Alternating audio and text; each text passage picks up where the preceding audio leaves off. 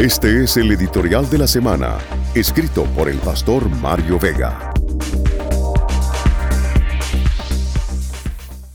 Agencia para la Protección de la Democracia. El partido nazi alcanzó el poder en Alemania por la vía democrática y luego lo utilizó para destruir la democracia. El resto de la historia es muy conocida. Alemania fue bombardeada, derrotada y dividida. A partir de tan desastrosa experiencia con el populismo totalitario, los alemanes decidieron tomar medidas para la protección de la democracia.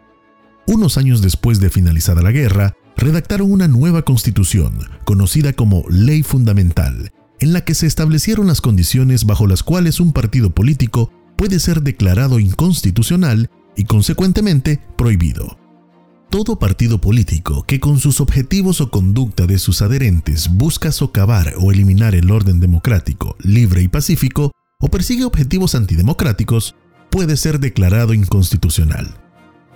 En un caso así, le corresponde al Tribunal Constitucional Federal decretar la inconstitucionalidad y anulación del partido político en cuestión.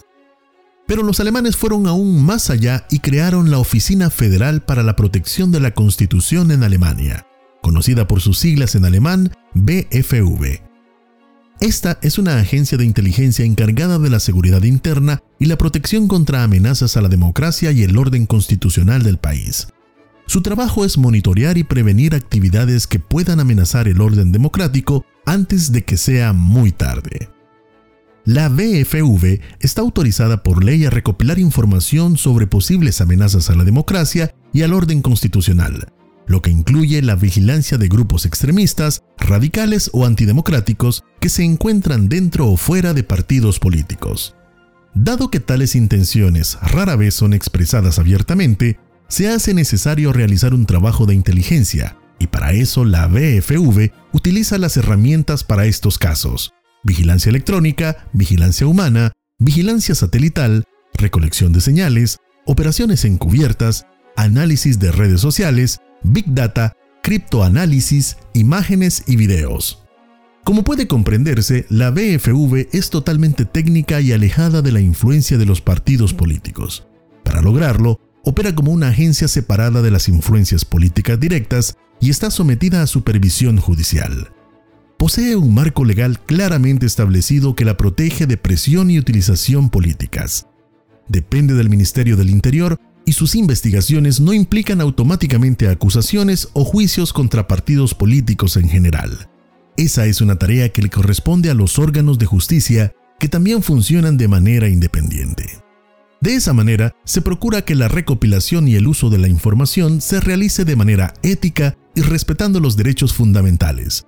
De otra manera, la vigilancia podría generar preocupaciones sobre la privacidad y los derechos ciudadanos. La idea principal es la de facilitar alertas tempranas sobre posibles riesgos y ayudar en la toma de decisiones para prevenir amenazas a la democracia. La información recopilada por la BFV puede conducir incluso a la cancelación de un partido político o a la captura de individuos. Pero eso no es algo que pueda ocurrir con facilidad. Son procesos complejos que están sujetos a la ley y para los cuales se deben coordinar las instancias legales y judiciales correspondientes. Cualquier medida que se tome debe ajustarse a los principios del Estado de Derecho y respetar los derechos fundamentales de los ciudadanos. Debido a que el trabajo de la BFV se lleva a cabo en el ámbito de la inteligencia y la seguridad nacional, gran parte de sus actividades son confidenciales y ciertos detalles de las investigaciones permanecen secretas. No obstante, la agencia rinde cuentas ante las autoridades pertinentes y la ciudadanía en la medida que sea compatible con la seguridad nacional.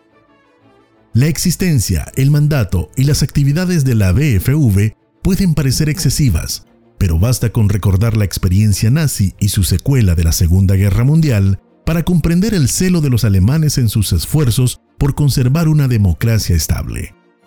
La protección del orden democrático es parte del esfuerzo de la posguerra para construir instituciones que garanticen la estabilidad y la convivencia pacífica. No más intolerancia ni totalitarismos. Son sabios los pueblos que aprenden las lecciones de la historia y hacen todos los esfuerzos posibles para evitar su reedición.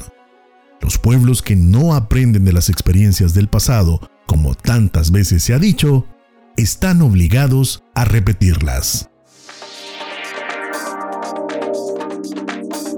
Este fue el editorial de la semana, escrito por el pastor Mario Vega.